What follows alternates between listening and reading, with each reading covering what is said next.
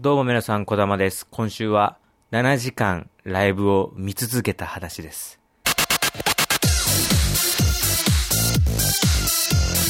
改めまして、ラジオ練習長、今週もお願いします。愛も変わらず一人で喋っているわけですけども、今週はお便りの紹介から入りたいと思います。スタプラアイドルフェスティバルに行きました。この間、小玉さんが話されていてびっくりしました。スタプラ DD として素晴らしいイベントでしたよね。小玉さんは誰推しなんですか？ということで、先週お一人様の話を僕させていただいたと思うんですけども、その中で、えー来週音楽ライブに行くんだけども、えーオープニングアクトから終演まで約6時間半ぐらいあると。一人で見に行くんだけども、果たして生きて帰ってこれるかなと。その寂しさに耐え忍ぶことができるのか不安だって話をしたんですけども、えーまあ、それについてね、触れていただいて、この方も行ったということで。あの、まあ、どんなイベントかっていう、まあ、簡単に説明しますと、これは日本放送で放送されているミューコミプラスという番組がありまして、これ主催の、えーライブだということで、えっ、と、スターダストっていう、う竹本美織さんとか、北川景子さんとか、あの、竹本美織さんとか、北川景子さんみたいな、そういう女優さんがいっぱいいる、大きい事務所ありますね。で、そこが、アイドルもやっていて、桃色クローバー Z、ね、それから、私立エビシュック、それから、シャチ、トカゲレインボー、まあ、こういったメジャーデビューしているグループ、プラス、まだメジャーデビューしていない人たちも含めて全部で12グループいるんですよね。これが全員出演するっていう。で、全員出演した上で、さらに、えー若手のその8グループの中からシンデレラ、まあ、要はその優勝とか1位とかそういうことじゃなくて、その会場にいた人たちの投票によって、その日一番輝いていた人を決めようみたいな。輝いた人にラジオ出演とか、一曲ソロで歌ってもらったりとか、そういうスター、スポットライトを当てる機会を増やそうみたいな、まそういうイベントだったんですね。で、まあ、それにこの方も行かれたっていうことで、あの、その話をしたいと思うんですけど、誰推しとか、まあ、ピンポイントじゃなくて、まあ、私立恵比寿中学が好きなんですけど、その誰が好きとかは正直なくて、まあ、グループ全部が好きっていうか。で、正直言って、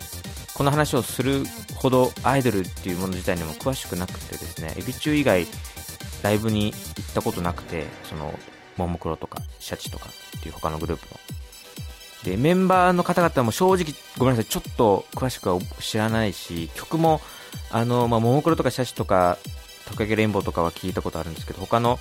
えー、まあ、ウッカは、あの、よく聞いてるんですけど、あの、他はあんまり聞いてないっていう状態で、いや、そう、もう本当フラットな感じで見に行って、んで、まあ、イベントの内容の話自体はね、あの、本当長くなってしまうんで、ちょっとあれですけど、先にまず伝えたいのが、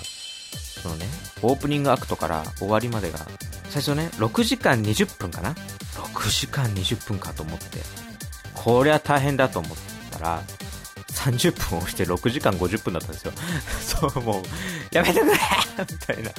すごかったね。嫌だっていう意味じゃなくて、シンプルに体力的に辛かったっていうのがちょっとありますね。もう僕がヘニョヘニョモヘジなせいなんですけどね。あの、スタプラの皆さんには全く責任はないんですけど、そのオープニングアクト会場中、会場中の時間を使ってそれぞれ8組が3曲ずつぐらい歌ったんですけど、そこから数えて、まずその開演まで、本ちゃんのそのメインイベントとなるその開演までの2時間でまず8グループの曲かけ3曲ずつ全部聴いて、だってさ、2時間あるってさ、だって普通の音楽ライブだってだって1時間半で終わるやつとかもあるわけですよね。だから、開演までに1本まずライブを見ちゃってっていう感じなんですよ。丸々1本分のライブを見た後に、さらにそっから4時間ありますからね。4時間ぐらい。もっとだよ。5時間 ?4 時間5時間ぐらいあるわけですよ。もうね、すごかったね。もうなんか、なんか、はいというか、で、しかもなんか、ずっと、そのなんか途中で、さすがにその、オープニングアクトは結構、なんていうの、間間休みをこうね、入れながらゆったりやってくんだろうなって勝手に想像していたんですよ。で、周りの方々も、まあ、あくまでもオープニングアクトだから、まあ、座りながら見るとか、で、会場の中の照明とかも、客電ってよく言いますけども、要は客席の明かりもまあ、ちょっとついた状態でやるんじゃねえかな、みたいな、勝手に思い込んでたんですけど、あの、ガチガチのライブだったんですよね。その8組全部、もちろんそうですよね。だってこんなチャンスないんですからね。あんまり巡ってこないですよ。だって横浜アリーナっていうでっかい会場で満単位のお客さんがじっと見てる状況で歌を歌える。これはまたとないアピールチャンスじゃないですか。これからデビューしよう、人気を獲得していこうと思っている子たちにとっては、このチャンスを逃す手はないわけですから、もちろん本気で挑んでくるわけですよね。だから僕がものすごい認識が甘かったんですよ。がっつりライブだったんですよね。だから照明の演出もしっかりあるし、でっかいオーロラビジョンで、毎回ちゃんとカメラ割りで、メンバーの顔もしっかり映る。だなんでかっていうと、このイベント自体が、その日一番輝いていた子を決めようっていう投票が最後にあるもんだから、その、最初に皆さんにその顔通し、面通しみたいな、そのなんか、取り調べみたいな話になっちゃったけど、面通し的なね、ことがあるわけですよ。その、自己紹介も兼ねてるから。だからちゃんと顔も映し、で、その歌ってる間ね、その、周りにある、その、電光掲示板みたいなそういうところにちゃんと顔と名前もずっと流れてるし、すごいこう、ユーザーフレンドリーな設計になっていて、で、僕みたいなもんにも、あ、こういう子たちが今やってるんだっていうのよくわかるようになっていて、お客さんの人たちもまあ熱かったんですよ。あの、本当に、もう開演してるのと同じなんですよ。もう会場って言いつつ、コールもされてるし。で、僕は全然そういうとこ分かんなかったから、曲をずっと聴く感じになっちゃったんですけど、っていうところから始まって、で、途中も間がないんですよ。もう時間がないから。8組が、えー、3曲ずつ歌うから、持ち時間だいたい15分ずつなんですよね。計算すると、2時間半ぐらい。だからほんときつきつなんですよね。12時40分会場。で、そっから用意ドンで始まって2時間半あるわけですよね。で、2時間半あって、で、2時間半 ?2 時間半、2時間半は言い過ぎか。えっ、ー、と、算数が弱いところが見えちゃうぞ。これは危ないぞ。えっと、15分かけ、じあ、違うんですよ。ここで僕が簡単に計算できちゃったら、聞いてる人たちもやっぱ受け身の姿勢になっちゃうんですよね。やっぱり、ラジオって、その総合的にね、こう、保管し合うメディアだと思うんですよ。それがやっぱテレビと違うところ。一方的に受領するだけではなくて、自分もそのラジオ番組で参加した気持ちになれる。これが、一体感、グルーブを生んで、えー、グルーブの部は、ウに点々の方ね、グルーブを生んで、ね、下唇に上の歯をこう、ちょっと噛む感じで、ぶね、そのグルーブを生んでいくメディアだから、みんなもちゃんと計算してくださいよ。ね。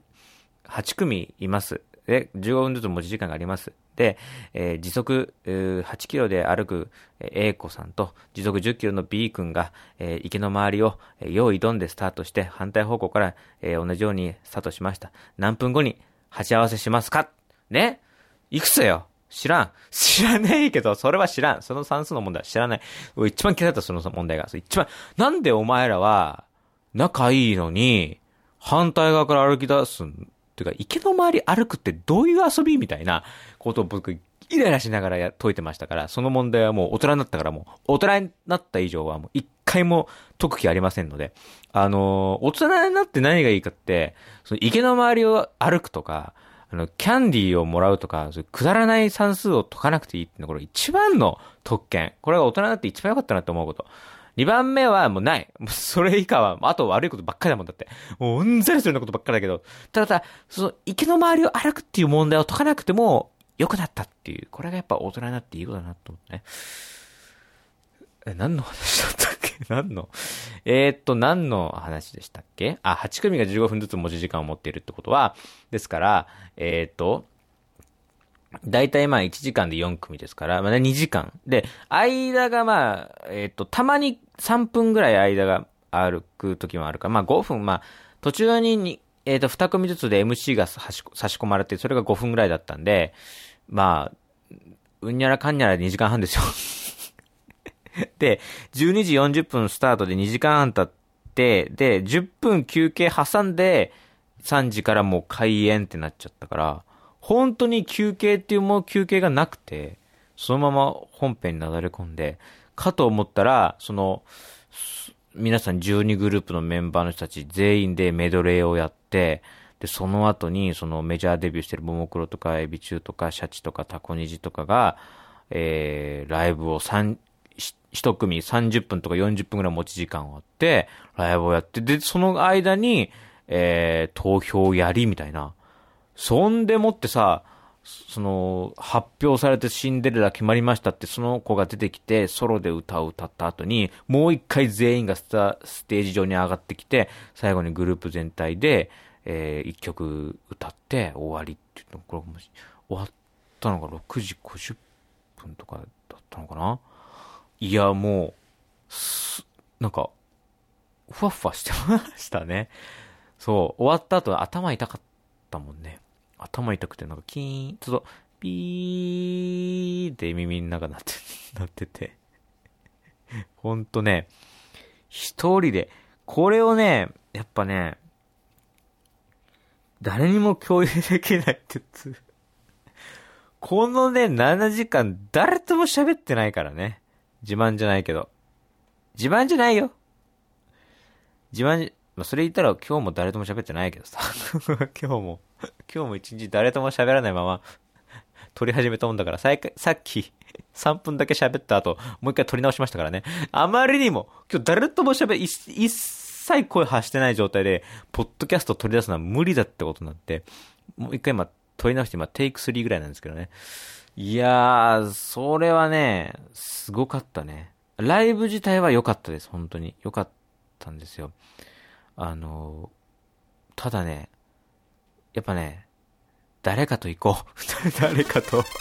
誰かと。さすがにね、7時間はね、あの、もうちょっとで、俺が遅れたら死んでるね。うん。ほんとほんと。ストレスで死んでるよ。やっぱね、こう人間だったからギリギリセーフだったものの、7時間はすごかったね。さあ、3本同時。さあ、3本同時。さあ、3本、3本3本3本3本3本3本3本やっぱ今ね3本やった3本やったせっかくアイドル好きの方がこうやってお便りをくださったんでまあえっとちなみにシンデレラ、まあ、その日一番輝いていたっていうふうに投票で決まったのはクラウンポップっていう若手グループに所属されている三田いぶきさんという19歳の方かなが受賞されて、その後本当に翌日のミューコミプラスにも生出演されてましたし、えー、シンデレラに選ばれましたって言った瞬間に、もういきなりぶっつけ本番でソロで一曲、1万人の前で歌って、みたいな、そういう、まあ本当にもうシンデレラストーリーみたいな感じですごかった。個人的には、まあ、エビ中以外はほとんど初心者で、まあ、ももクロとかはもちろん知ってるけどっていう感じだったんですけど、あの、個人的には、あの、ポルノグラフィティファンとしては、シャチが歌ってる、 Rocket Queen featuring MCU っていう、えー、曲が生で聴けたのがよかった。これだってあれですよ。ヒットメーカーの、えー、AK 本間こと本間昭光さんと、ポルノグラフィティのギター、新藤晴一さんが制作されてる、作詞作曲されてるっていうね。このね、ポルノグラフィティファンにとってみれば、実質ポルノみたいな。ええ事実上のポルノみたいな曲ですから、それをシャチの4人の方が歌っていて、しかもこれロックマンとコラボしてるんですよ。すごくないですか？これ、ロックマンとコラボしてて、実際に、その、反則用で、えっ、ー、と、MV 作られてるんですけど、その MV もまんまロックマンのゲームの映像で、で、えー、そのゲームも実際に遊べるんですよ、ウェブ上で。そうそうそう、そのシャチのメンバーが、こう、入れ替わり立ち替わり出てくる。だけど、ちゃんとロックマンのゲームになってるっていう。それすっごいんですよ。うん。あの、あれ、オ億千万、億千万っていう、あの、替え歌が昔流行りましたけどね、僕の世代はね、よくやってましたけど、あの曲ね、えー、あの曲を、えー、まあ、ちょっとモチーフにしてるっていうのが、それを生で見れたのがすごい良くて、あとは、まあ、ウッカっていう、まあ、エビ中の妹分的なグループがあるんですけど、それもすごい良かったですね。曲が好きなんで。あとは、若手の方々で印象に残ったのは、アメフラッシュっていうグループの曲が、良かったですね。なんか、みんなすごい元気いっぱい、アイドルみたいな曲をすごい、あの、一生懸命やられてたんですけど、まあ、要はさ、少しでもそう盛り上がる、熱量が上がるような曲をして、印象に残したいじゃないですか。やっぱそれは誰だって。その中で、アメフラッシュっていうグループの方々は、ちょっとこう、静かめの曲を歌って、まだね、あの、ちゃんと CD 出されてないのか、そのなんか、かい、あとでその、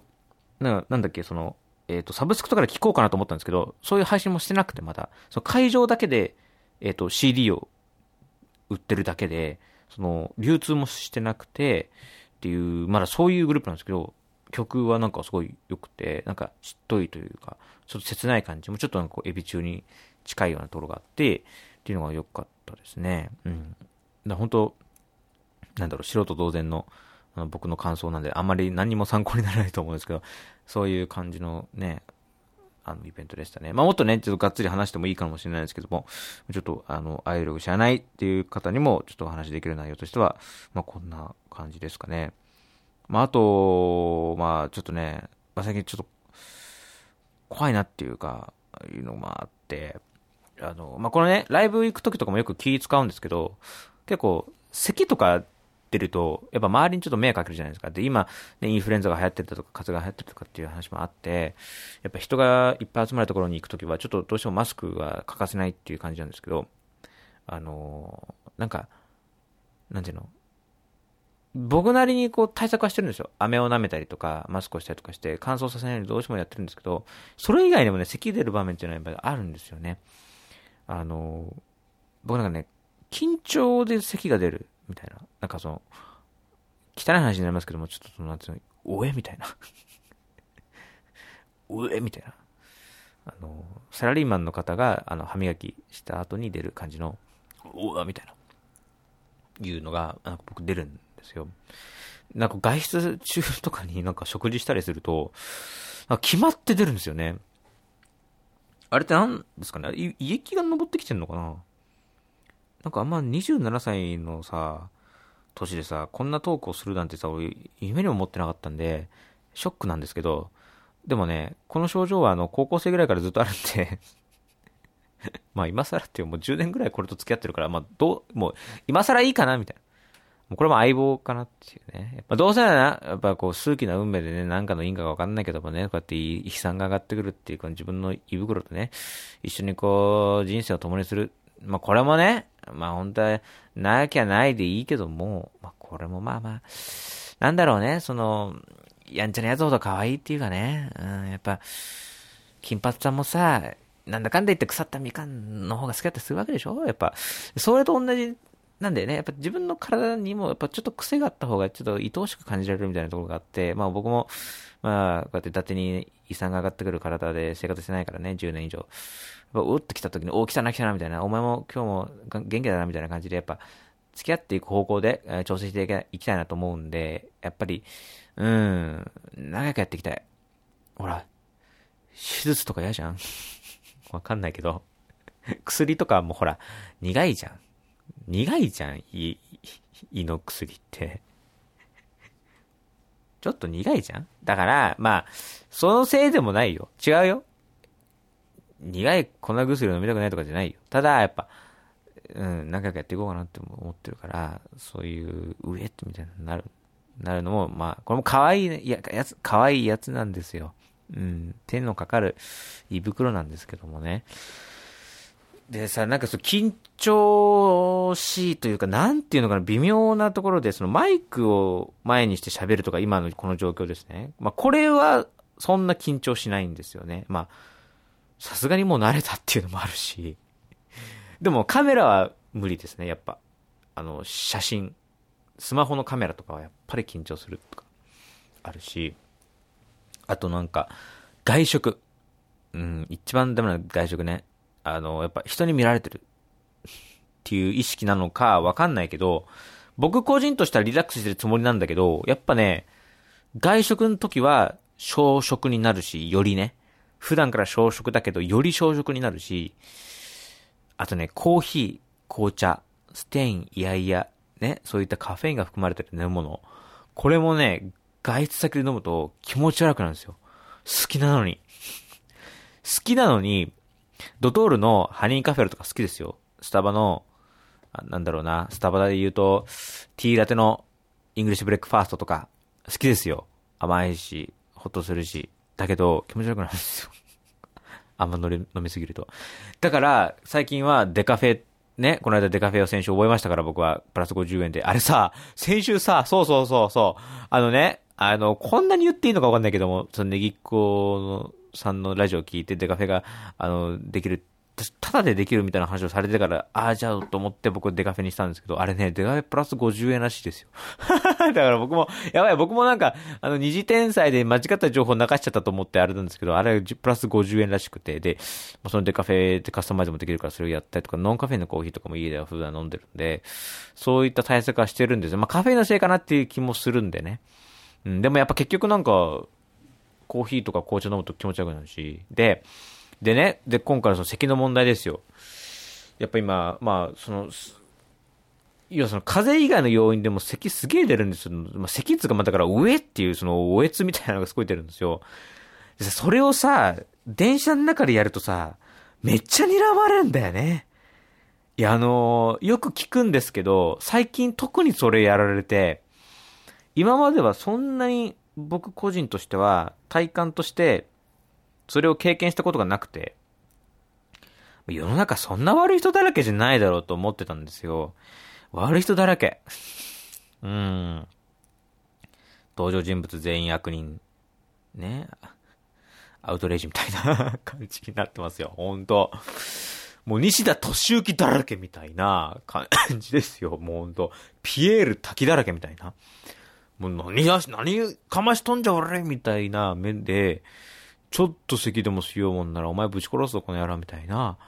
ああ、ここってあれですか？指つ、指を詰めなきゃいけないですか？みたいな感じで、ギョロってこう電車の中とかバスの中で睨まれるから、やっぱそれがきついんですよね。わ、わ、分かってほしいですよね。うん、やっぱ咳は風邪だけじゃないぞと。僕みたいにコーヒー飲んだだけで咳出る時もあるよ。本当僕は本当にだから、ね、コーヒー飲むだけで咳出るんですよ。ごめんなさい、本当あんま殺すみたいな目しないで、本当に。本当したら僕もあれですよ。それも黙っちゃいられませんから、僕も。その道のものとしてね。やっぱり、舐められちゃ困るわけですよ。組にもね。示しがつかないから、僕もやっぱそれなりに、うん、まあ、構成員としてのプライドもありますから、うん。やっぱそれなりに応戦していかなきゃいけないなと思うんで、やっぱ流したくないんですよ、血は。なるべく。流さなくていい血はね、なるべく流さない方がいいと僕は思ってるんで。でもやっぱ、男ってこう、やるときやらなきゃいけないみたいな瞬間ももちろんで、やっぱ、そういう人がいたときはもう徹底抗戦する構えではいますけどもね。うん、やっぱ、そういうの、やっぱ、怖いなっていうね、うん、瞬間はありますね。もし睨んだ時はもう本当ぶち、ぶちかましてやりましたよ。本当に。もうぶち、ぶちかましてやりました。本当に誰をならみたいな。切れ方がいまいち。ごめんなさい、僕あの、切れ方がよくわかんない。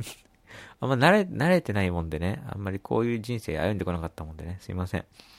あとあの、西田敏行さんとピエール滝さん、呼び捨てしてごめんなさい。すいませんでした。すいません。すいません。まあ、多くなってきてるわけ。お願いしまお願いす。します。どうも皆様、小玉です。高木払いです。ラジオ練習場です。いろいろこう、考えすぎな部分もやっぱあるんでしょうね。考えすぎな、ね、部分。そうそう、さっきさ、ラジオを聞いていたんですよ。爆笑問題のお二人の日曜サンデーっていう、日曜のお昼間のラジオを聞いてて、でそしたら、なんか今年のヒット商品ランキングみたいなお話をしている中で、今回ダイムの編集部の方がお勧めしていたのが、電動のキックスケートでキントーンっていうのがあるんです。で、キントーンアルファっていうのがあるらしいんです。キントーン。キントーンっていう風に言うと、なんか、横長の板があって、その両サイドに、えー車輪が1個ずつついていて、で、そこに上に乗っかるみたいな。だから、スケボーを横にした感じの商品ですね。まあ、それでこう結構移動するみたいな。結構なんか、あの、音楽のミュージックビデオとか、CM とかでなんか多分ね目にする機会あると思うんですけどそういうやつ、まあ、要は本当にね極が乗ってるキントーンみたいにあの、まあ、電動でスーッと動くっていうところが来ると思うんですけどそれのキントーンアルファって言ってそのキックスケートキックスケートなんだけど電動みたいな言ってて。でへえと思ってキントーンってどういうスペルなんだろうなと思ってちょっとググってみたんですよ。そしたらまあアルファベットでキントーン。でトーンはキントーン運じゃなくてキントーン。トーンですね。T-O-N-E キントーン。で切ってるんです。キントーンアルファとキントーンとかキントーンなんとかとかキントーンアルファベータガンマとかね。キントーン右腕キントーン頭キントーン。足とかつってそれを合体させる手札に全部揃えると、えーそのデュエルは勝つみたいなそういうエクゾディアみたいな そういう感じでラインナップがダッとされていてすげえキントーンシリーズすげえなと思ってたんですけどそしたらその数分後ですよ。僕インスタ開いて何気なくタイムライン見てたらそのタイムラインの中の広告にキントーンが出てきてえ？見てる。誰が？誰が？いやいや。え？どこ経由と思って。ねインスタグラムがどっからデータ引っ張ってきたんだろうと思って。だってあれだよね。インスタグラムは Facebook の参加ですよね。Google の参加じゃないですよね。でその Google で検索したからその Google 関連のサービスで出てくるのは分かるんですよ。YouTube とかで、ね、出てくるのは多分 Google の検索履歴から引っ張ってきて広告出してとか分かるんですけどマッチングしてて。いやだってさインスタ関係ないよね。ラジコ？じゃないよね。だってラジコはそんな機能ないですからねもともとね。その番組を配信してるだけですからね生で。いやなんかいや見てるなと思って。もしくは僕ガストで見てたんですけどガストの店員がスパイで送ってるかっていうね。あいつドリンクバーの元取ろうとして一生懸命コーヒー4杯も飲んでいるけどもあいつ他に何か目的があるんじゃねえかみたいなそういう疑いの目で見られてもしくはあいつ無理してるなおえおえ言いながらコーヒー飲んでくれて大丈夫かなって言って多分救急車を呼んでくれようとしてたのかわかんないですけどもなんか僕の携帯の中をこうひっそりと見てあいつ大丈夫かなって健康状態を探っていた可能性もありますよね。うん。いや元取んないといけないからさ。元取んないといけないからさ。おえおえ言いながら。飲んでてさ。不意にトイレ行くとさあの何ウイルス感染とかのこともあるんでもし嘔吐されたお客様がいましたら身内の方で処理されるのではなくて必ず店員をお呼びくださいっていう張り紙が書いてあってああ俺店員にマークされてたりするのかなと思いながらコーヒーを飲んでたからさっきまで。ちょっと今ね気持ちよくなってきた。コーヒーの後遺症が残ってきた。今ちょっと今ああ上がってきた。あーさよなら。